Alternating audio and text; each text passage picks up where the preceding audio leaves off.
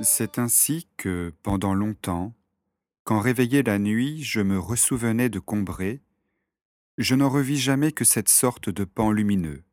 découpé au milieu d'indistinctes ténèbres, pareil à ceux que l'embrasement d'un feu de Bengale ou quelques projections électriques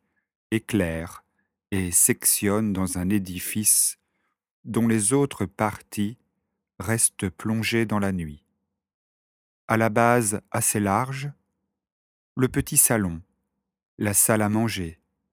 l'amorce de l'allée obscure par où arriverait M. Swann, l'auteur inconscient de mes tristesses, le vestibule où je m'acheminais vers la première marche de l'escalier, si cruel à monter, qui constituait à lui seul le tronc fort étroit de cette pyramide irrégulière. Et, au fait, ma chambre à coucher, avec le petit couloir à porte vitrée pour l'entrée de maman. En un mot, toujours vu à la même heure, isolé de tout ce qu'il pouvait y avoir autour, se détachant seul sur l'obscurité, le décor strictement nécessaire, comme celui qu'on voit indiqué en tête des vieilles pièces pour les représentations en province, au drame de mon déshabillage, comme si Combray n'avait consisté qu'en deux étages, reliés par un mince escalier,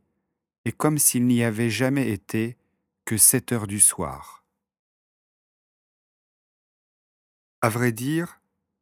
j'aurais pu répondre à qui m'eût interrogé que Combray comprenait encore autre chose et existait à d'autres heures. Mais comme ce que je m'en serais rappelé m'eût été fourni seulement par la mémoire volontaire, la mémoire de l'intelligence, et comme les renseignements qu'elle donne sur le passé ne conservent rien de lui,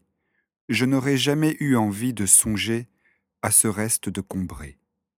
Tout cela était en réalité mort pour moi.